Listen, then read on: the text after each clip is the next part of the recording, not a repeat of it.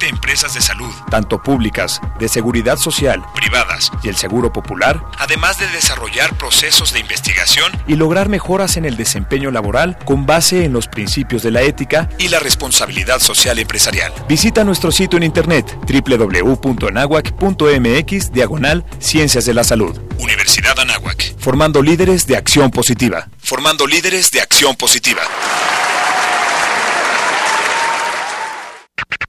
¿Te gustaría practicar algún deporte? La Escuela de Ciencias del Deporte ofrece sus modernas y multitudinarias instalaciones. Contando con campos profesionales para fútbol, soccer y fútbol americano, un gimnasio, pista de atletismo, canchas de tenis, básquetbol y voleibol entre muchas otras. Para mayores informes, dirígete con el maestro Marco Antonio Villalbazo Hernández al teléfono 5627-0210, extensión 8440 y 8476. O visita nuestro sitio en internet www.anahuac.mx diagonal Ciencias del Deporte. Universidad Anáhuac, formando líderes de acción positiva. Mitos del metal. Mito 18643. Los metaleros somos agresivos. Bah, eso no es cierto. ¿Verdad, Poncho? ¿Qué quieres, Aline? Solo descuélgate, chango, y bailale al oso. Escucha Rock Your Senses y comprueba que esto no es cierto. Todos los martes a las 10 pm y sábados al mediodía por Radio Anáhuac 1670 AM. Amplía tus Amplía tus sentidos. La Universidad Anáhuac te invita a participar en el Día OB 2018. Visítanos este 11 y 12 de octubre en la Universidad Anáhuac, México. Si deseas registrarte, entra a la página preuniversitarios.anáhuac.mx, diagonal Día OB. Día de Orientación Vocacional 2018. Universidad Anáhuac, formando líderes de acción positiva. Radio Anáhuac. XEA. NAH. 1670 AM. Radio Anáhuac. Transmitiendo con 1000 watts de potencia desde la cabina Don Jaime de Aro Caso. En Avenida Universidad Anáhuac número 46, Colonia Lomas Anáhuac, Whisky Luca. Estado de México, una estación universitaria que amplía tus sentidos. Amplía tus sentidos. Radio Anáhuac. Hola, soy Alberto Ratia. Carlos Cañas. Ricardo Rangel. Rafael Molina. Marisol Huerta. Daniel Arandía. Oscar Gómez. Los halcones de la banca. Y estás escuchando Halcones Financieros. Atrapa el conocimiento bancario aquí, en Radio Anáhuac, 1670 AM. Amplía tus sentidos.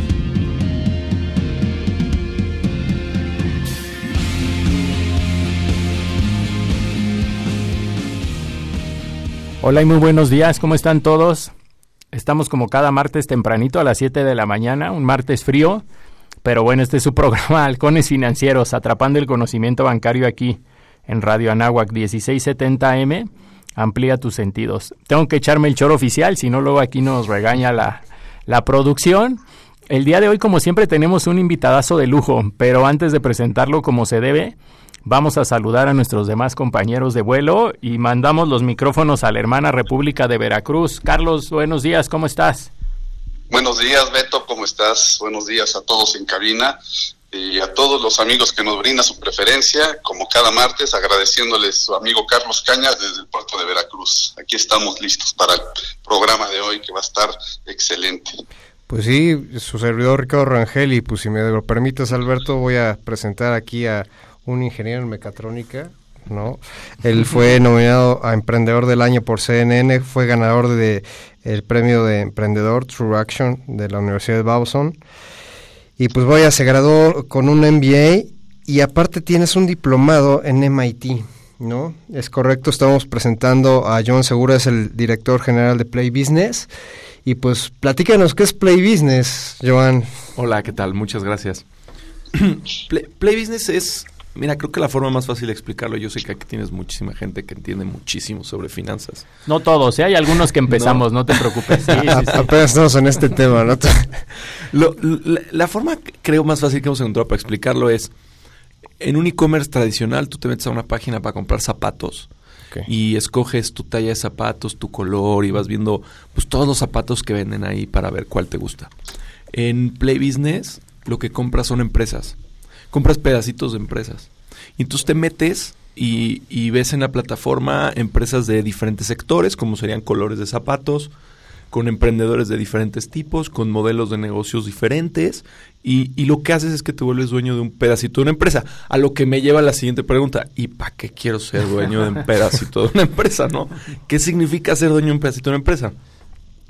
Y, y de hecho, te, te, va a extrañar, pero muchas veces le pregunto a la gente, bueno, a ver, si tú compras acciones de coca, te vuelves dueño de un pedacito de coca. Claro. ¿De qué eres Claro. dueño? ¿Eres dueño de, de una llanta de un camión? ¿O de unas cocas en, en Pakistán? Timbuktu, ¿no? Timbuktu. Sí, ¿de qué eres dueño? Eh, la realidad es que cuando eres dueño de un pedacito de una empresa, eres dueño de un pedacito del dinero que una empresa genera. Ser dueño de una empresa te hace ser dueño del dinero que una empresa genera. Entonces, cuando tú eres dueño de un pedacito de una empresa en Play Business, del 1%, por ejemplo, al final de cada periodo, cuando esa empresa genera dinero, tú eres dueño del 1% de ese dinero que genera. ¿Cuá- cuán- ¿Durante cuánto tiempo? Para siempre. Oye, y si me muero, pues le heredas eso a tus hijos. Tú vas a ser dueño por siempre de ese pedacito de esa empresa. Hay empresas que ahorita no generan dinero, pero que se espera que generen mucho dinero en el futuro. Hay empresas que generan dinero ahorita y que van a generar más o menos la misma cantidad. O sea, van a generar dinero estable, como un restaurante, por ejemplo, genera dinero hoy y probablemente genera la misma cantidad mañana. Pero hay empresas como startups que a lo mejor hoy generan un millón de pesos y como Facebook o como esas Uber o así, en 10 años generan mil millones de pesos o dos, dos mil millones de pesos, no sé, una cosa así. Y tú eres dueño de un pedacito. Entonces lo que, lo que hace en Play Business es que eh, eh, ves un montón de empresas que necesitan dinero, el dinero lo necesitan para crecer Ok. y tú les das ese dinero, te vuelves dueño de un pedacito, crecen y cuando generan utilidades, eh, pues te toca a ti recibir eh, esas utilidades. Qué interesante. Oye, ¿cómo, cómo nace la idea? ¿Todo comenzó una mañana soleada? ¿Más bien era una tarde lluviosa? ¿O cómo Joan y, y su equipo llegó a esta, como que a esta oportunidad de negocio en México? Pues mira, yo lo primero que te diría o que trataría de desmentir es ese mito de el momento en el que te estás bañando. Oye, primero, Joan, compártele por favor al público cuántos años tienes, Joan. Tengo 31 años. Ok. Pues nada más para que se den cuenta. Chavo, chavo. Yo ya estoy en el cuarto piso, entonces todos los de 30 son así como que chavísimos para... Este, somos de la misma generación. Ya no somos, ya no somos millennial, Charlie, aunque nos sintamos, ¿no? Ya no andamos ni rayando la orillita, ¿verdad? Ok. Este. mm, Ay, se me fue el. No, que cómo- cómo Ah, claro. inicia. Entonces decía, eh, lo primero que yo diría es, eh, es mentira eso de que te- un día te estás bañando y bla, bla. La realidad es que hacer una empresa es como hacer un rompecabezas de 25 mil piezas. No hay forma de hacer un rompecabezas de 25 mil piezas en una tarde. No hay forma de que tenga forma en los primeros días. Eh, la única manera de construir un rompecabezas es ir poniendo pieza por pieza. Y cuando tú le platicas a la gente lo que estás construyendo, pues, hijo, tampoco tienes mucha idea de qué forma va a tener al final. Sí. Eh, estás descubriendo, te acercas y le enseñas al cliente tu rompecabezas medio mal hecho y te dice, "Eh, ese rompecabezas está bien feo, yo nunca compraría un producto así. Entonces le dices, bueno, y si cambiara las piezas azules por amarillas, te dice... Bueno, si haces eso estaría más bonito, pero no, seguiría sin pagar por, por ese producto. Entonces, eh, no, y, y- yo diría más que el Eureka Moment fue agarrar y decir, eh, en México hay un grande problema de capital. Hay un grave problema para que compañías innovadoras inicien desde cero. Solamente si estás en una familia acomodada o solamente si con, tienes un tío rico o una cosa así, puedes crear una empresa desde ceros porque típicamente las empresas no generan dinero en los primeros años. Entonces, pues ¿quién tiene lana para no ganar dinero durante años? Pagar sueldo, sueldos a personas, pagar oficinas, pagar cosas. Entonces nosotros dijimos, esto tiene que cambiar. La gente tiene que tener acceso a capital. En Estados Unidos la gente tiene acceso a capital y existen compañías como Uber, Facebook, Amazon, Netflix. Y la historia de todas las empresas siempre es la misma. Un cuate que dice quiero hacer esto y consigue a un inversionista y el inversionista pone lana y construye la empresa y la empresa funciona y entonces otro inversionista pone más lana y sigue haciendo la empresa y bla, bla, bla. Y la razón por la que una empresa se vuelve pública es porque necesita más lana y entonces pues, se hace pública y ta, ta, ta. Y es la historia de todas las empresas. El problema es que en México, déjate que los mercados públicos están bastante cojos, ¿no? Eh, ¿no? no, hay no hay mercados privados, no en hay esta etapa temprana no había una opción, ¿no? Exactamente, no hay opciones. Entonces nosotros dijimos, vamos a solucionarlo. Y en esta construcción de rompecabezas, pues entonces dijimos, bueno, y si hacemos crowdfunding, bueno, pero tiene estos problemas. Bueno, y si hacemos una red de ángeles, bueno, pero tiene estos problemas. Y si ganamos dinero de esta forma, bueno, no podemos. y fuimos trabajando durante años, todos los días un poquito, hasta que hoy tenemos un rompecabezas que pues más o menos tiene forma. ¿Cuántos años llevan? ¿Cuántos años llevan, Joan? Hace cuatro años y medio empezamos con, con la idea y nuestra innovación es tecnológica y legal. Entonces había que crear un contrato, había que crear una plataforma, había que hacer un montón de cosas que no existían. Eh, cuando compras unos zapatos, regresando al ejemplo de los zapatos, tú le das clic, comprar, donde vives, te mando los zapatos, punto, se acabó. Es una relación comprador-vendedor eh, comprador -vendedor de dos una Única vez, ¿no? Sí, una única vez y ya. Nosotros tenemos que hacer una plataforma en donde pues se conocieran el emprendedor, el inversionista, pudieran hablar, hacer una inversión no es algo tan sencillo, te puede tomar semanas decidir, a lo mejor tenían que hacer un, una web conference o un webinar o tenían que verse físicamente y, una vez que esté en la empresa, pues los dueños, que son los inversionistas, tienen que poder votar en la plataforma. Entonces teníamos que hacer una plataforma súper robusta en donde los emprendedores y los inversionistas se comunicaran para siempre, en donde se podía morir el inversionista y bueno, pues ahora te vas a comunicar con el heredero del inversionista. Entonces, claro, prever que todos esos escenarios. Sí, tenemos que hacer una plataforma súper robusta para eso, tenemos que hacer el marco legal porque, ah, qué fácil nos damos la mano y tú eres dueño de un pedazo de mi empresa. No. Sí, sí, confío en eh, ti, confío En ti, exactamente. Tiene que haber un marco jurídico, tienes que estar respaldado legalmente. Oye, y si mi inversionista es de Vietnam, pues tiene que estar respaldado legalmente. Si mi inversionista es mexicano, entonces tenemos que, tenemos que tener leyes internacionales, tenemos que tener árbitros, este, jurisdicciones. Es un tema legal bien complicado.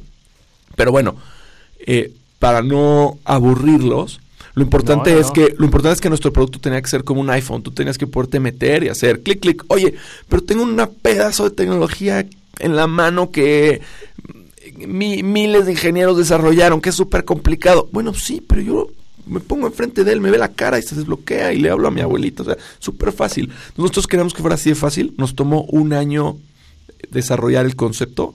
Lanzamos la plataforma hace exactamente tres años y medio. Eh, desde que él nació hemos modificado cada aspecto imaginable, o sea, no nada más agregamos piezas a este rompecabezas, también quitamos, también quitamos muchas que hicimos, ¿por qué puse esto hace dos años? Estaba loco en qué estaba pensando. La tiramos a la basura y ponemos, y ponemos otra. Y este, y bueno, sí, desde hace tres años y medio estamos en el mercado y hoy somos una, una plataforma grande, hemos, eh, hemos entregado un montón de dinero a un montón de emprendedores y estamos, estamos bien contentos con el resultado. Uy, qué bien. Charlie, tú qué... Joan, buenos días. Hola, Charlie. ¿Qué tal? Soy Carlos Cañas. Mucho gusto, hasta, hasta Veracruz. escucharte de verdad y, y esa, esa, esa, esa, ese ímpetu que se nota en, tu voz. Es por el café que me invitaron. Lo digo para el, para el público que nos escucha porque pues no, no estamos sentados en la misma cabina. Y, Oye, eh, tocaste una, palabra clave dentro de este mundo nuevo tecnológico que nos está enseñando día a día nuevas formas de, invertir y de adquirir y de innovar y, emprender, que es el crowdfunding. ¿Nos podrías platicar para el público que no es totalmente experto en estas materias, qué es el crowdfunding? Claro, esto, esto no es algo que inventamos nosotros. Eh, el crowdfunding, bueno, sus, sus, palabras en inglés significan fondeo colectivo. Eh, y, y, esto no es, no es algo nuevo, no es ni de este siglo, ni diría de este milenio. Eh, eh, desde hace muchísimos años los humanos se juntan y dicen, oye, no nos alcanza para hacer estas actividades, vamos a juntarnos entre todos y vamos a hacer estas cosas. y cosas tan básicas como ahora que está de moda el aeropuerto, por ejemplo, ningún humano de este planeta puede construir un aeropuerto. Entonces, ¿qué hacemos? Decimos, oye, y si nos juntamos como un país, como una nación, como una ciudad, le damos dinero a un gobierno centralizado y, es, y estos cuates nos construyen un aeropuerto, o carreteras, o puertos, o infraestructura, etcétera. El crowdfunding significa juntar a un montón de personas para hacer algo. ¿Cuál es la diferencia? Cuando nace Internet, ya no necesitas darle a un líder eh, las capacidades para tomar las decisiones, sino que tú como individuo te puedes puedes tomar tus propias decisiones porque tienes la información que necesitas disponible en internet. Entonces, volviendo al ejemplo de bueno del gobierno y del aeropuerto y de estas cosas, normalmente los gobiernos tienen eh, programas de ayuda que dicen queremos incentivar el campo, entonces le vamos a dar dinero a todos los que estén haciendo este tipo de proyectos del campo, de bla, bla, bla, etcétera. Hacen como un marco y dicen todo lo que caiga aquí, le vamos a dar dinero. Hay una persona que decide, pero ese dinero viene de los de los, de los contribuyentes, al final. exacto, de los mexicanos, etcétera. Nosotros lo que estamos haciendo es diciendo, bueno, pero pero ¿y si queremos fondear una empresa de inteligencia artificial?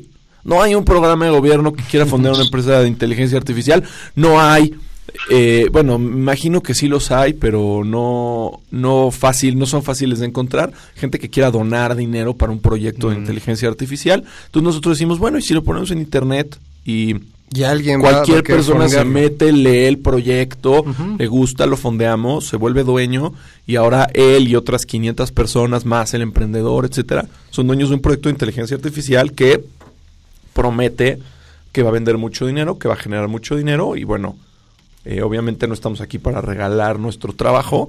Eh, es un proyecto que si jala, pues todos nos vamos a ver bien remunerados. Y todos vamos a tener un, retorno sobre nuestra inversión, ¿no? Y todas las, e, todas las empresas eh, son sujetas a, a, una inversión de este tipo o sobre todo son empresas de tecnología, llamémoslos startups. ¿Qué características debería tener un negocio que comienza para tener éxito en un proceso así de, levantamiento inicial de, capital? Mira, primero yo diría que cualquier negocio estás, o sea, puede jalar para crowdfunding. Okay. Y no tiene ni siquiera que ser internet o tiene que ser con Play Business. Un señor se puede poner de acuerdo con sus tres hermanos o hermanas y decir, vamos a poner lana para poner un taxi y yo voy a manejar el taxi. Vamos un Uber, un plan de... Un Uber, sí, vamos, o yo voy a contratar a alguien o yo lo voy a manejar y se juntan entre cinco y hacen el taxi. O sea, la realidad es que no, no necesita ser un negocio innovador de ciertas características. Nosotros específicamente en Play Business tenemos un producto, ahorita hay dos productos que están por, por llegar. Eh, el producto que tenemos es el más famoso y es el que nos ha llegado a, nos ha hecho llegar hasta ahorita, es el producto de startups. Okay. Eh, porque es relativamente fácil invertir en un Uber, es relativamente fácil invertir en un restaurante, no es relativamente fácil invertir en una startup de inteligencia artificial o de drones o de blockchain o cosas así. Entonces nosotros dijimos, bueno, y tampoco, eh, y también es relativamente fácil levantar inversión para un restaurante, no es fácil levantar inversión para una empresa de blockchain. Entonces nosotros dijimos, bueno, vamos a enfocarnos en eso por el momento. Y hoy en Play Business tenemos startups, empresas escalables, que, son completamente disruptivas, que hacen tecnología, que se enfocan en, mercados este, gigantescos desatendidos en México, como la educación, eh, salud, este, movilidad, eh, fintech, todo este tipo de, industrias que sabemos que Latinoamérica tiene como un poco rezagadas. Eh, pero bueno, eso está empezando a cambiar porque ahora que somos una empresa más grande y que estamos posicionados y estamos transaccionando millones de pesos en la, en la plataforma, pues ahora lo que queremos es darle acceso a otro tipo de emprendedores. Que además de todo, yo diría que es el emprendedor típico mexicano. Como el más clásico. Exacto. Y a otro tipo de y a otro tipo de inversionistas que son que son también el inversionista clásico y estos son poder invertir en franquicias y en pymes. Entonces, ahora además de ver la empresa de blockchain, también vas a ver un Nutriza, un Sushito, una, un hotel, un gimnasio, una gasolinería. Y entonces como inversionista decir, bueno, voy a invertir a 10, pero a esta, esta, esta. Exacto. Oye, Joan, vamos a un corte comercial. Este, regresamos contigo porque está súper interesante la plática. No se pierdan, estamos en Halcones Financieros, 1670 AM, Radio Nago, amplía tus sentidos. El tiempo es oro. Regresaremos con más conocimiento bancario aquí en tu programa Halcones Financieros.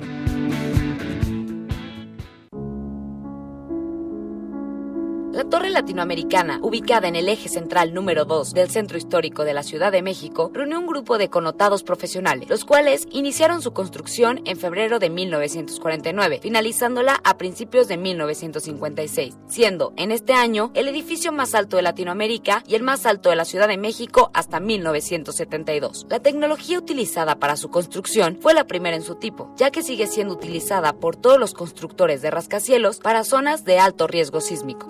Su le ha permitido sobrevivir a los grandes sismos que han afectado a la Ciudad de México desde su construcción. La torre cuenta con tres sótanos y 44 pisos, un mirador privilegiado que te permite observar la panorámica de la interminable ciudad, así como dos museos, Museo Bicentenario y el archivo fotográfico La ciudad y la torre a través de los siglos, brindando a sus visitantes una experiencia única en el corazón de la Ciudad de México. Los contenidos que a continuación se transmiten corresponden a tiempos oficiales y no son responsabilidad de la Universidad Anáhuac ni de esta estación. Vamos, Paco, si alcanzamos. Ponte de puntita, Sofía. Nosotros les ayudamos. Súbanse por aquí. ¿Listo? Probando, probando. Uno, dos, tres. Ok, listo. Ahora sí, ¿me escuchan? Mis amigos y yo los queremos invitar a la consulta infantil juvenil 2018. Si tienes entre 6 y 17 años, participa. Pídele a tus papás que te lleven del 17 al 25 de noviembre a parques, escuelas y módulos del INE. Porque mi país me importa. Vamos todas y todos a participar. INE. Mejoramos los trenes de carga, que ahora son más eficientes y a menor costo. Un ejemplo es el nuevo libramiento ferroviario de Durango de 26.6 kilómetros y tres interconexiones, que agiliza la circulación y aumenta la seguridad al evitar el paso del tren por la ciudad. Así, Durango es ya un relevante punto logístico en el noroeste del país que beneficia la economía regional y genera empleos. Unidos haremos que lo bueno siga contando. SCT, Gobierno de la República. Los halcones financieros están aterrizando aquí en Radio Anáhuac 1670 AM. Amplía tus sentidos.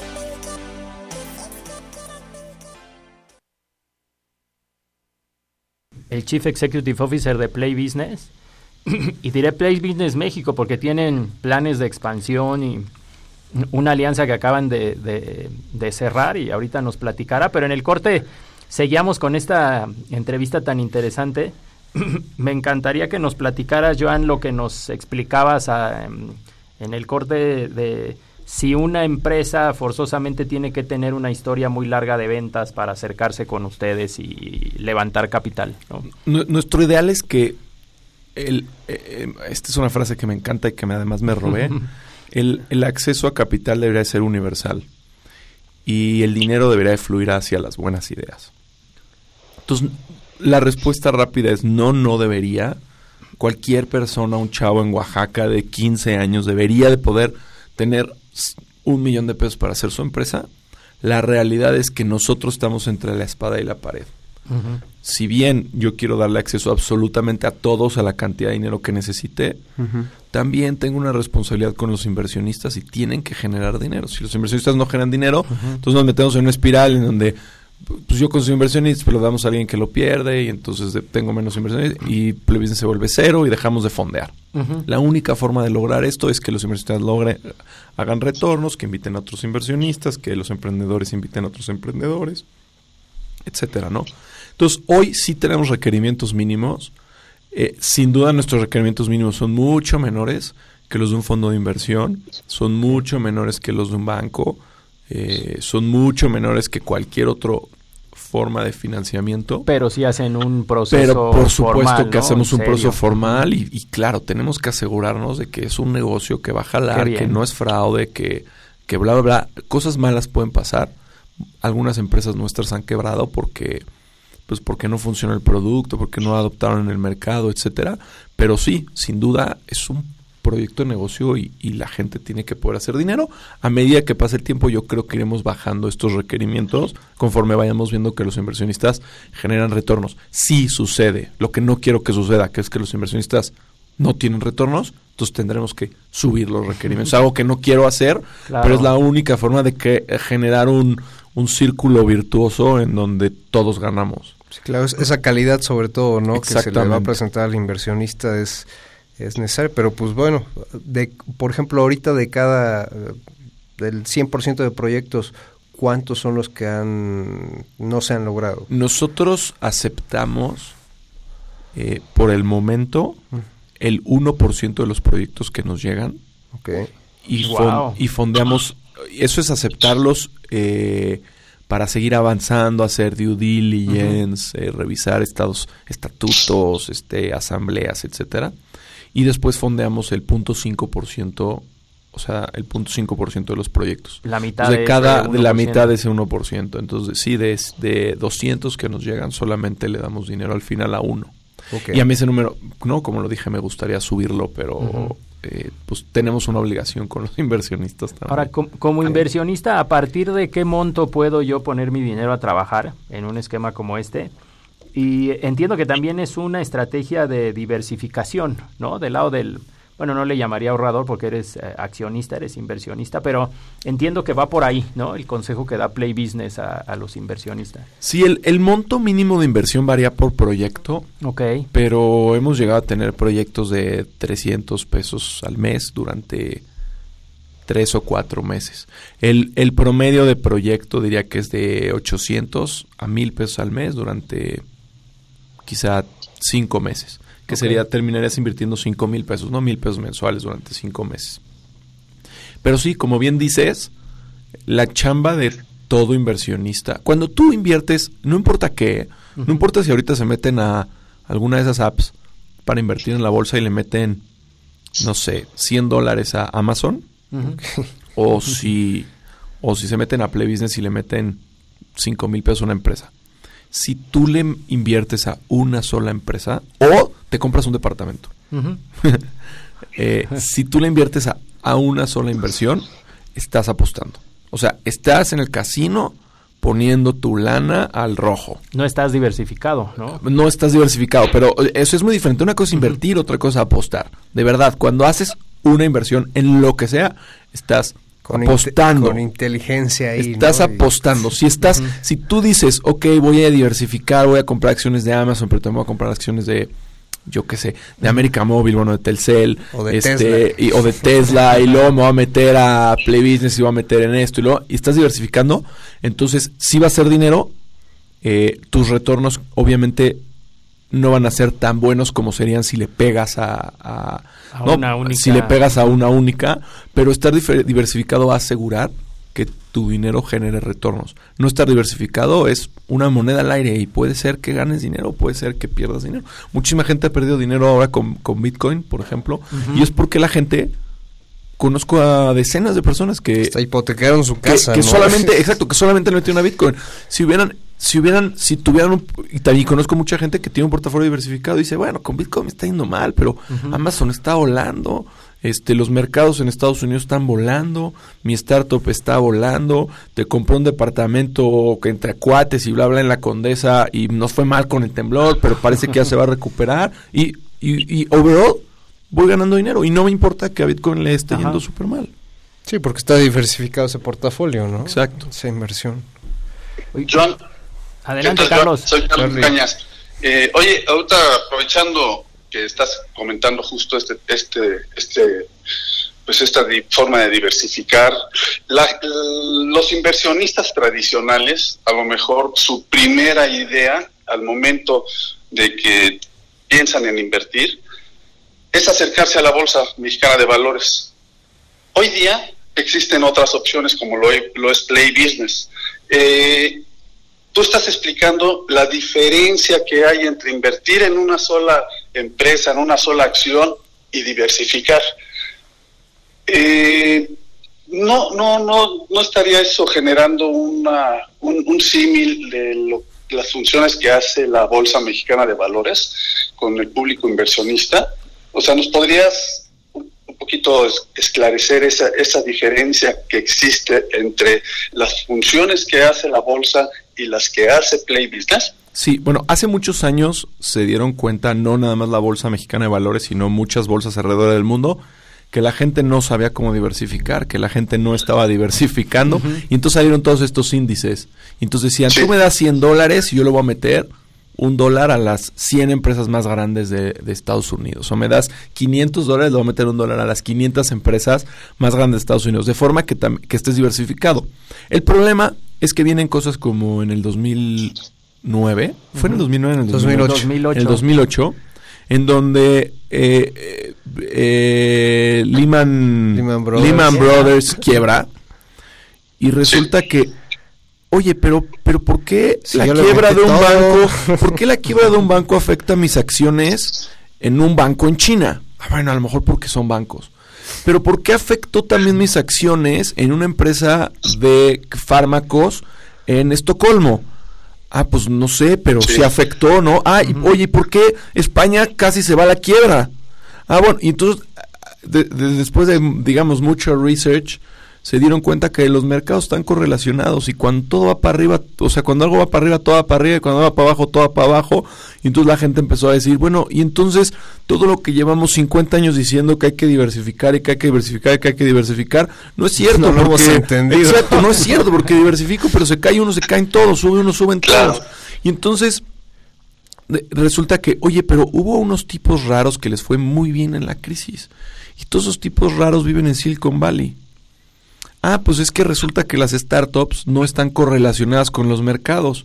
O sea, Uber seguía creciendo sin importar que Lehman Brothers estuviera eh, quebrado, ¿no? y, Airbnb seguía creciendo. Y entonces, ¿qué sucedió? Que llegó esta nueva era de decir, claro que debes de, de invertir en, en, la bolsa, por ejemplo, y debes de diversificar, pero debes de asegurarte que tus inversiones no estén correlacionadas. ¿Y cómo logras eso? Eh, tienes los mercados públicos que están muy correlacionados y luego tienes las pymes, startups y todos estos pequeños negocios. Si tú tienes un restaurante en la esquina de tu casa, ese restaurante va a seguir vendiendo la misma cantidad de comida si hay una crisis en, en Venezuela o bueno, si hay una crisis, eh, si hay otra guerra o un problema en Siria. Si tienes acciones de América Móvil, sí puede ser que se vean afectadas por el precio del petróleo y por el precio del oro y del peso y etcétera. Entonces nosotros lo que estamos haciendo es dando una opción real, eh, mucho más sólida de diversificación a, inversionistas institucionales. oye, yo ahorita acabas de, comentar algo muy cierto. Eh, creo que es la, la base ahorita del, del, emprendimiento de estas startups, sobre todo en, a nivel tecnología, que se caracterizan mucho en el aspecto de que es funcional para, para la gente, o sea, eh, atacan a sectores y cuestiones que necesita la gente en el día a día, ¿no? O sea, acabas de decirlo, por ejemplo, en el restaurante, ¿no? Pues todos necesitamos comer, todos necesitamos, este, eh, pues a lo mejor eh, divertirnos, ¿no? Pero también, por ejemplo, en el caso de Airbnb o este o Uber, esa necesidad inmediata de tener acceso a un eh, medio de transporte o tener acceso a eh, estoy en la playa y quiero hospedarme en un este departamento más o menos bien versus un este eh, un hotel cubrir esas necesidades es nos podrías platicar un poquito de los proyectos que, este que tiene Play Business sí mira ahorita tenemos dos empresas que me gustan mucho, por ejemplo, una pyme y una startup. Una se llama Parqueo y la otra se llama Rayito de Luna. Parqueo es bien interesante. Eh, hicieron un análisis estos chavos de cuánto se gasta la gente en estacionamientos al mes. Mm. Eh, encontraron un research de eh, cuántos estacionamientos están vacíos y ocupados todo el tiempo en la Ciudad de México. Piénsalo. Tu coche, me imagino que los dos aquí tienen coche. Sus coches tienen por lo menos estadísticamente hablando, tres lugares de estacionamiento asignados para el coche. ¿Cómo? Bueno, tienes el lugar de tu casa, que lo utilizas en la noche, y luego tienes el lugar de tu oficina, que lo utilizas de día. Pero claro, cuando estás en la noche en tu casa, el lugar de tu oficina está vacío. Y cuando estás en, en el día, perdón, el día en la oficina, el lugar de tu casa está vacío. Y después vas al súper o a un centro comercial y el lugar del súper o del centro comercial tiene también que estar vacío. Entonces, eh, hay más o menos tres veces más lugares de estacionamiento que coches en, en- en- en cualquier ciudad. Y estos cuates lo que dijeron es, bueno, ¿qué tal si eh, pudiéramos, uno, solucionar ese problema y entonces eh, poder reducir el número de lugares de estacionamiento y que la gente que tiene lugares de estacionamiento pues se aproveche de ellos. Y entonces la idea de parqueo es muy buena. Tú te metes a la página, listas como si fuera un Airbnb, tu lugar de estacionamiento. Y, y, bueno, puedes rentarlo por una hora, que quizá no es ideal, o por dos horas. O puedes ponerte de acuerdo con alguien que va a ir a tu casa todos los días, a lo mejor hasta va a tener llaves para entrar al, al portón o una Al cosa así. estacionamiento. Al estacionamiento y va a ir, va a estacionar su coche ahí y lo va a dejar toda todos los días de día y tú vas a hacer lo mismo con otra persona. Si tú vives en, trabajas en Polanco, pues tú lo vas a hacer con una persona que vive en Polanco, que a lo mejor trabaja en Santa Fe o una cosa así. Y este, y entonces tú vas a rentar, tú vas a rentar tu, tu lugar de estacionamiento. Me parece una idea súper padre. Creo que está resolviendo un problema que hay en México. La gente podría pagar menos estacionamiento, podría ganar más dinero, a lo mejor ganar dos mil pesos al mes. La gente va a estar contenta porque el estacionamiento va a estar en un lugar más seguro, sin valet. No, y lo puedes escoger dependiendo de donde estés, ¿no? O sea, Claro, como un Airbnb. Quiero ir a Vietnam, pues hay Airbnb en Vietnam. Quiero ir a Nueva York, hay Airbnb en Nueva York. La idea, el concepto a mí me parece genial. La gran pregunta es si el mercado lo va a adoptar, si los emprendedores tienen la capacidad para ejecutarlo, si hay un Los montón de, hábitos de consumo, si los hábitos, exacto, sí. pero como si alguien no va a decir suena fenomenal, ¿no? si alguien no va a decir como, oye, ¿qué tal si, le- si meto a alguien a un secuestrar a mi casa? No, ni loco, por dos mil pesos yo no le voy a abrir mi estacionamiento a alguien. O sea, un montón de cosas pueden pasar que no sabemos. Sí, sí, sí. Eh, pero es una oportunidad de inversión. Si a ti te parece una idea brillante, Claro. pues te puedes meter y puedes invertir. A lo mejor no vas a invertir 500 mil pesos en esta idea porque quién sabe si funcione, pero 5 mil pesos Claro. puede, no puede ser, puede ser una que, que bueno, 5 mil pesos igual también suena mucho, pero mil pesos al mes durante 5 meses o 500 pesos al mes durante 5 meses puede ser que sea interesante y puede ser que parqueo se vuelva eh, Rappi, ¿no? Como hoy todo el mundo está acostumbrado a pídete un Rappi, alguien diciendo, no, es que, güey, odio ir al Polanco porque hay parquímetro, no traigo cambio, no sé qué. Pues estacionalo en parqueo, pues, pues ¿para qué las haces de...? Sí, no, pues claro. es más fácil.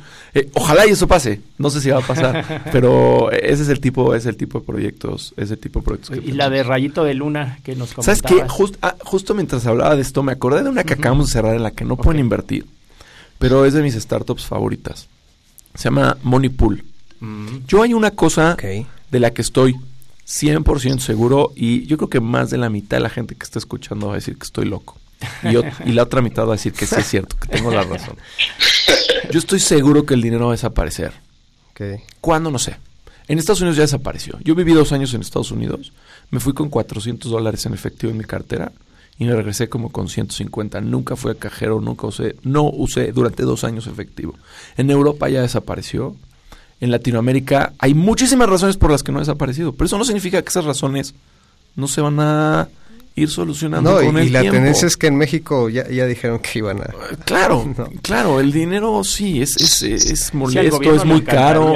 Inclusive hasta por temas de Fiscales, fiscalización. ajá. fiscalización, de- Pero creo que para allá va el, para allá va el mundo. Yo estoy de acuerdo contigo. Y entonces esta empresa dice, eh, una de las cosas más feas del dinero es tener que cobrarle a tus amigos eh, cuando haces un evento y entonces, bueno, son 182 pesos por persona, ¿no? Y nadie, nadie tiene dinero, nadie tiene cambio, es una bronca. Y, y esta empresa cuenta anécdotas buenísimas de, oye, ya págame. No, es que no he podido ir a tu casa, no, no he podido ir a tu casa, pero mañana paso y, bueno, hazme un spay.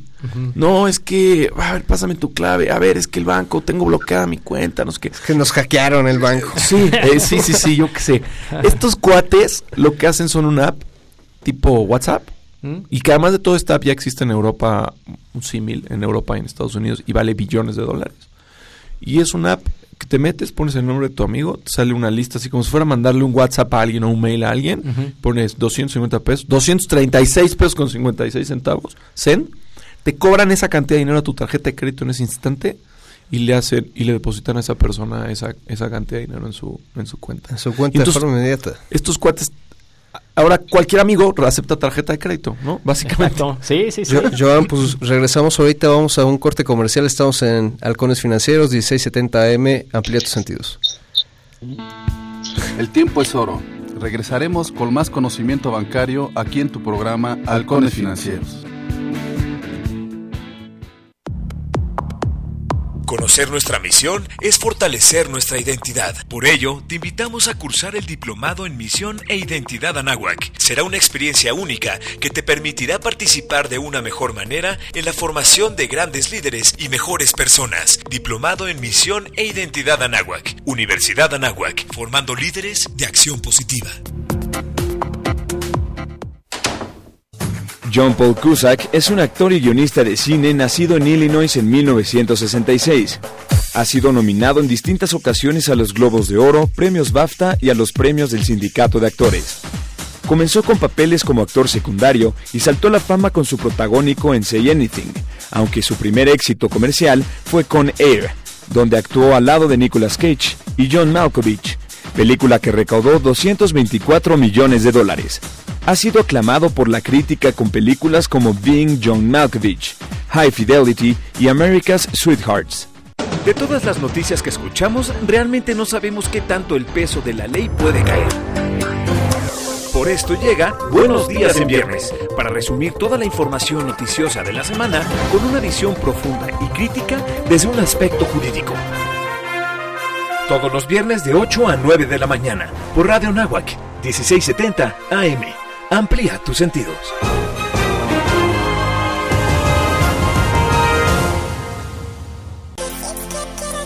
Los halcones financieros están aterrizando aquí en Radio Anáhuac 1670 AM. Amplía tus sentidos. Correcto.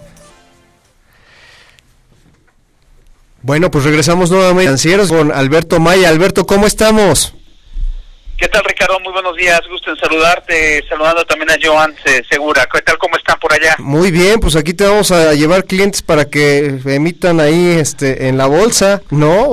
Pues nosotros encantados y acá lo recibimos con todo gusto, por supuesto. Muy bien, Alberto. Oye, pues platícanos, este, eh, sobre todo de, de, la semana que estuvieron muy ajetreados el, desde el viernes, ¿no? Y mira, gracias primeramente por el espacio, como siempre, estimado Ricardo. Eh, justamente como bien lo mencionas, desde la semana pasada, el, bueno, a partir del día jueves estuvimos en la Semana Nacional de Educación Financiera que organiza la Conducef a través de la Secretaría de, la Secretaría de Hacienda. La verdad es que en la bolsa, en la bolsa mexicana de valores tenemos eh, la, la firme convicción de que la para hacer crecer el mercado necesitamos justamente de profesionales que estén justamente bien preparados, de personas que conozcan del mercado y una de las misiones, y como parte de la misión que tenemos en la bolsa es justamente la educación financiera. Entonces, justamente estuvimos la semana pasada ahí en la Semana Nacional de Educación Financiera para compartir con el público en general desde los conceptos muy básicos, ¿no? Desde qué es la bolsa, temas mucho más este, especializados y fuimos de la mano con nuestra área académica que es la Escuela Bolsa Mexicana en donde a través de diferentes cursos, diferentes eh, diplomados y temas y, y, y, cursos mucho más especializados, pues el público en general puede tener acceso a la educación financiera, ¿no? Además de que también dimos a conocer, como tú bien lo sabes, el, el, tema de nuestro blog, Hablemos de Bolsa, de las diferentes iniciativas que hemos llevado a cabo, tanto en la parte de promoción digital, eh, muy de la mano con nuestros perfiles en redes sociales, en donde compartimos información de educación financiera, ¿no? Y justamente en esta parte que hemos desarrollado en, en los últimos años, pues tenemos nuestros jueves de bolsa, ¿no? Ya más que es una referencia, dos jueves de bolsa a la semana, dos jueves de, dos jueves de, a las, al mes y justamente este 11 de octubre vamos a, hablar justamente de y empresas globales. Es decir, cualquier persona puede invertir en empresas globales a través del mercado global de la Bolsa Mexicana de Valores y pues el tema con un experto que es nuestro director de emisoras y promoción de la Bolsa Mexicana de Valores, que es Juan Manuel Olivo, Ricardo. Exacto, un, un, fuerte abrazo a Juan Manuel, toda la labor que ha hecho eh, pues para estas emisiones, para estas nuevas empresas y sobre todo internacionalizar y que tengamos acceso eh, hoy por hoy que se tiene este SIC, ¿no? Y que hay que aprovecharlo para diversificar nuestro, nuestro dinerito ahí, ¿no? Efectivamente, como tú bien lo señalas, Ricardo, la verdad es que a, raíz de, de, esta que se hizo esta nueva eh, forma de cualquier persona puede invertir a través del mercado global, la verdad es que pues cualquier persona puede comprar acciones de Apple, de McDonald's, de, de Starbucks, de Nike, eh, de las empresas globales, de Nintendo, de, de Twitter, de Facebook, a través del mercado global de la Bolsa Mexicana de Valores. Y aquí lo interesante, mi estimado Ricardo, es que ya justamente al día de hoy el mercado global eh, eh, equivale al el 40% de la operación del de la operación diaria del mercado es a través del mercado global.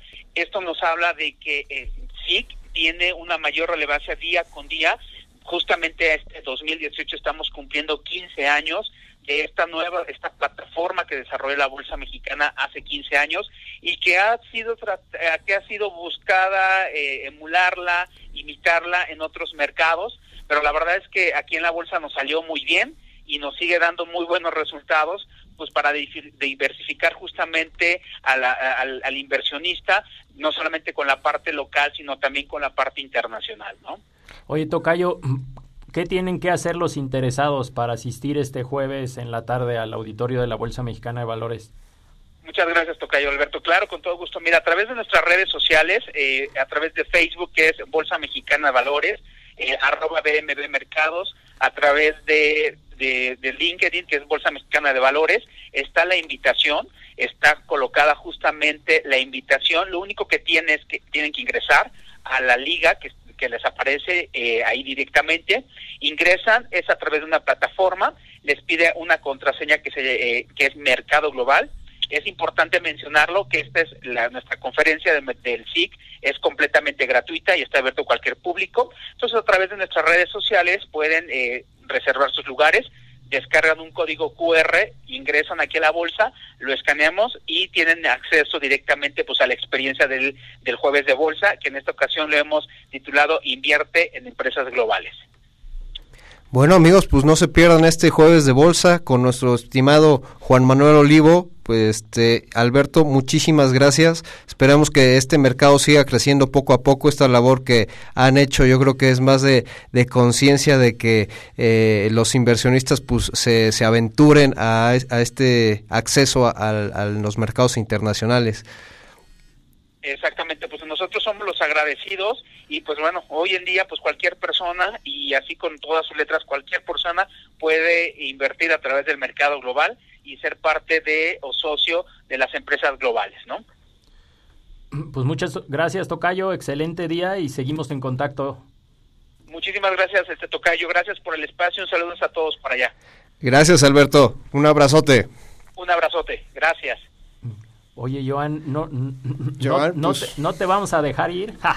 si no nos platicas, tú como empresa, pues no, no le llamaría yo un startup, o no sé si todavía te definas como startup, porque entiendo que eres eh, la, empresa líder en el tema, has estado haciendo muy bien las cosas, pero ustedes precisamente están a través de una plataforma, entiendo que está en Europa, haciendo su propio proceso de levantamiento de capital, de conseguir accionistas nuevos para seguir creciendo el, el tema. Si nos puedes platicar, pues te lo agradecemos. Claro.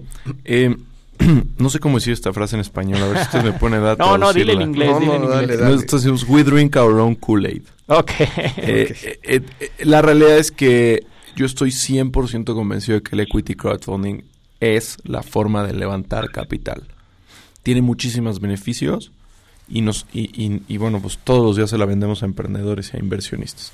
Los beneficios más importantes son que consigues miles de embajadores de marca que aman tu producto que te recomiendan que son dueños de la empresa les conviene que te vaya bien no exacto. Entonces nosotros quería teníamos que hacer un levantamiento nuevo de capital y para para crecer y para ejecutar un montón de planes que teníamos y teníamos dos vías, ¿no? Hacer un, levantamiento privado, como se ha hecho toda la historia, o hacer un levantamiento por crowdfunding. El problema es que la ley en México, y es uno de los pocos lugares, o al menos el único que yo conozca, que no permite a una plataforma de crowdfunding hacer un levantamiento de crowdfunding. Ok. O sea, como que no te permite consumir tu propio pan, por llamarlo de alguna manera. Exactamente. Eres el mejor panadero y tienes que ir al de ah, enfrente y tienes que ir a comprar pan en otro lado. Sí, sí, sí, exactamente. Es, como, para que nos entienda el público, eh, ahorita que estamos hablando de, la bolsa, que la misma bolsa se fonde y tenga sus, acciones, eso no se puede hacer en un, en un fondo, este, en un crowdfunding. Exactamente, y de hecho hoy, en México tenemos dos bolsas, la Bolsa Mexicana de Valores y Viva, ¿no? La bolsa institucional. Eh, la Bolsa Mexicana de Valores tiene está listada en, su... la propia Bolsa Mexicana de Valores. Exacto. Y además era lógico porque antes no había dos bolsas. Cuando nació la bolsa, hace muchos años, no había dos bolsas. Entonces, bueno, pues ¿dónde me voy a listar? Pues conmigo mismo. Eso no lo podemos hacer nosotros. Ok. Eh, y entonces dijimos, bueno, ¿qué hacemos? Pues vamos con nuestro competidor. eh, es, bastante más chico que nosotros. Ok. No le queremos mandar a miles de usuarios que nos ha tomado años conseguir. no le queremos hacer publicidad, obviamente. Sí. Y entonces dijimos, bueno, hay una empresa en Chile, hay una empresa no sé qué. dijimos, a ver, somos la, la más grande de Latinoamérica. Latinoamérica es una región inmensa, es más grande que India en PIB y en, no en número de habitantes, pero sí en PIB y en PIB per cápita, claramente. Es casi el tamaño de China. Entonces dijimos, pues vámonos a la más grande del mundo.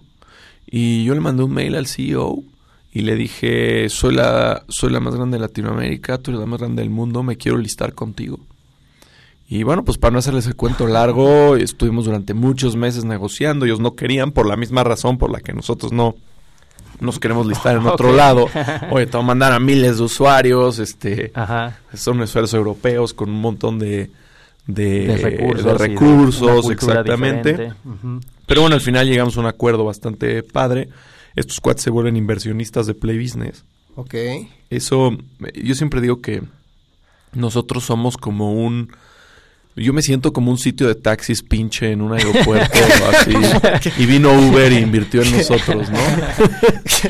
Eh, y, entonces viene la plataforma más grande del planeta y dice, y reconoce que estamos haciendo un buen trabajo, reconoce que estamos creciendo muchísimo y que tenemos un equipo capaz, etcétera, y dice, no nada más os va a dejar levantar en mi plataforma, yo voy a ser inversionista de ustedes, yo voy a meter este este un ticket y bueno, es justo lo que estamos haciendo ahorita. Y entonces ahora sucede algo padrísimo porque la plataforma más grande del mundo o sea, del lado hay doble marketing, ¿no? En el lado de Crowdcube, esta empresa Oye, pero no, nos, has dicho quién es. Ah, sí, exacto. Esta empresa se llama Crowdcube. Eh, del lado de Crowdcube, ellos dicen, ya somos la más grande del mundo, ahora vamos a ser la más global, porque somos la única con ofertas, con oportunidades de inversión en Latinoamérica y en Europa. Entonces, del, lado de ellos está padrísima la oferta de valor, está padrísimo el comunicado, el mensaje, ¿no? Y del lado de nosotros está también padrísimo, porque nosotros decimos, pues este es el único lugar en el que vas a obtener inversionistas mexicanos y vas a conseguir mi, o sea, decenas de millones de pesos. Se abre, ajá. Y, y, vas a conseguir inversionistas europeos también, porque te vas a listar aquí, te vas a listar en Europa al mismo tiempo. Y, vas a tener un montón de inversionistas y un montón de capital. Oye, Joan, pero esto es importante y ahorita que está Carlos aprovechando el tema legal, eh, la certeza jurídica que le brindas a los inversionistas, porque estás con esta este crowdfunding inglés y, el crowdfunding de ustedes eh, en, México y que ya tienen una regulación, ya tienen antecedentes, no es nada de que se les ocurrió el día de ayer, sino que ya las normatividades de los países, tanto en Inglaterra como México, avalan esta, este tipo de operaciones. ¿No ¿Es correcto, Charlie? Sí, es correcto, Richard. Eh, precisamente, pues, eh, estamos tratando en México, estamos tratando de hacer eh, tropicalizar las figuras de crowdfunding y de startups que sobre plataformas y apps eh, que están haciendo en otros países como Inglaterra, en el Reino Unido y en otros países de Europa y ahora lo estamos implantando en México. Eh, y lo que observo es que lo estamos haciendo eficazmente, ¿eh? porque pues está Play Business y otras empresas que se dedican a esto y que lo están haciendo muy bien. Y a la luz de la legislación mexicana, pues están funcionando eficientemente. Oye, ¿cómo les ha oído, Joan, con la nueva, eh, las leyes secundarias? Pues mira, nuestros costos se van a incrementar Okay. Eh, yo siempre cuando hablaba con el regulador le decía, incrementame los costos lo que quieras. O sea, no, no eso no es problema. El problema es si nos aseguramos que, se, que incrementamos las ventas más que los costos. Correcto. Entonces, fue una buena estrategia, ¿no? Tú contratas a alguien, incrementas los costos, pero ese alguien va a vender más, sube las ventas. Te hizo sentido, ¿no? Hace sentido, ¿no? Eh, eso es algo que todavía no está muy claro. O sea, ya sabemos cuánto se van a subir los costos para todas las plataformas. Sabemos que hay un montón de empresas que no van a poder cubrir sus costos. Sabemos que hay un montón de eh, empresas que hoy no existen y que no van a existir porque en el día uno van a tener ciertos requerimientos que no van a poder cumplir. Eh, hay que esperar y ver. O sea, yo soy optimista, pero, pero, pero, tan, pero todavía no le aplaudo a nadie. O sea, hay que esperar, hay que esperar y ver eh, si se hizo un buen trabajo y, y si ese trabajo verdaderamente rinde frutos. A mí, mi preocupación más grande y esto no es como Play Business, es a nivel nación, eh, cuando los reguladores se ponen a trabajar, no piensan que vivimos en un mundo global eh, en donde da exactamente lo mismo meterte una página .com que .co. Las .co son colombianas. o una página .es, ¿no? Y, entonces eh, puede ser que si la regulación se hace mal, México se pierda de millones y millones, quizá billones de dólares de dinero que se va a transaccionar porque tú vas a seguir invirtiendo, la gente va a seguir haciendo operaciones, pero va a ser una página .co una página .es que va a tener una licencia en Colombia, va a tener una licencia en España. Exactamente. A mí eso es lo que más eso es lo que más más más miedo me da y, y todavía no me queda tan claro eh, cómo se van a incrementar las ventas. Eso es una batalla que tenemos que pelear el próximo año. Yo creo que tiene que haber incentivos fiscales interesantes. Los hay en otras partes del mundo. Y eso sí va a ser. Entonces vas a decir, tienes una, una empresa que está regulada, que te ayuda a, hacer tus incentivos fiscales. Y entonces cuando tú inviertes en innovación y en una empresa nueva y en emprendimiento y bla, bla, bla, tienes una deducción que además de toda la empresa se encarga de hacerte esa deducción. Eso sucedió en, en Inglaterra y explotó el emprendimiento, explotó fintech y explotaron un montón de cosas. España hizo algo un poco más similar a lo de México y todo el mundo se fue a Inglaterra. ¿Cómo, ahorita, ahorita como estamos, Joan, ¿cómo, nos, ¿cómo ves a los jóvenes? ¿Crees que, que falte más esa, ese, ese punch? de, de, incentivos fiscales o vamos bien o cómo nos ves? Eh, es algo que ni siquiera se ha discutido. Eh, eh, primero se había que hacer la ley fintech, después había que hacer las secundarias y después nuestro nuestro punto importante en la agenda, que además siempre para mí ha sido el más importante de todos, pero bueno, había que hacerlo por partes, es sentarnos con Hacienda y ver cómo, cómo a estructurar esto. A mí lo que no me hace sentido es que se le dé 800 millones de pesos o una cifra así al INADEM para hacer inversiones en empresas y que le des a un burócrata, tú imagínate haber estudiado, no sé, finanzas, llevar 20 años en el gobierno, ya te movieron de en cinco secretarías, ya te hicieron 15 cosas, has estado en todo tipo, y de un día te sientan y te dicen, aquí tienes 35 millones de pesos, tú vas a ser el que va a darle dinero a los emprendedores que estén haciendo cosas en blockchain o, o, o, ganaderos que estén haciendo cosas para eficientar el eh, la producción de leche. ¿no? Como que por dónde ¿Qué hago? Exacto, ¿qué hago? ¿Cómo soluciono ese problema? ¿Cómo me como ese bicho? Y versus, versus, que agarre el gobierno y diga esos mismos 800 millones de pesos, incentivos fiscales. Entonces, si tú eres un matemático, de, de la UNAM, este, o de algún lugar del poli, yo qué sé, y tienes una lanita extra y bla, bla, y te encuentras con un negocio de blockchain súper innovador, increíble, que hace, hace sentido, bla, bla, y te dice el gobierno, pues métele tu lana y yo te lo deduzco de impuestos. Eso creo que son recursos bien direccionados versus eh, darle a un burócrata una cantidad de dinero y hacer eso. esa es la próxima batalla que, que tenemos que ganar. Y si la ganamos, entonces sí prepárense, porque según mis cálculos, eh, como decía mis jefes rancheritos, este, eh, esto puede tener un impacto de un crecimiento de, de 2 o 3% anual por los próximos, nada más eso, eh, de 2% anual por los próximos 10 años en el PIB de, en el PIB de México. Súper interesante. Buen excelente. Charlie, unas últimas palabras, nos quedan dos minutitos. Un minuto, bueno, te quedan 15 segundos, Charlie. 15 segundos para preguntar. Y ya perdí cinco.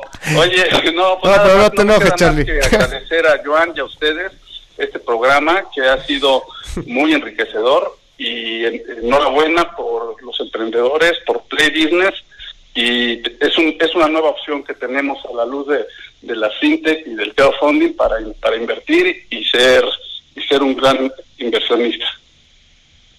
Oye, Joan, por último, tus redes sociales en dos segundos. el, el, Twitter de Play Business es Play Business MX y mi Twitter es Joan Segura, está bien fácil, Joan se escribe J-O-A-N. Eh, y en Facebook también estoy como Joan Segura, en todos lados como Joan Segura. Perfecto, Joan. Pues muchísimas gracias por haber estado con nosotros. De verdad se nos fue el tiempo como agua y pues esperamos verlos próximamente y con estos éxitos. Albert. Sí. no, muchas gracias. Eh, nos vemos, eh, nos escuchamos el próximo martes a las 7 de la mañana. Esto es Halcones Financieros en Radio Anáhuac 1670M. Amplía tus sentidos. El vuelo terminó por hoy. Halcones Financieros es una producción de la Asociación de Egresados de la Maestría Internacional en Banca y Mercados Financieros. Atrapa el conocimiento bancario aquí, en Radio Anáhuac, 1670 AM. Amplía tus sentidos.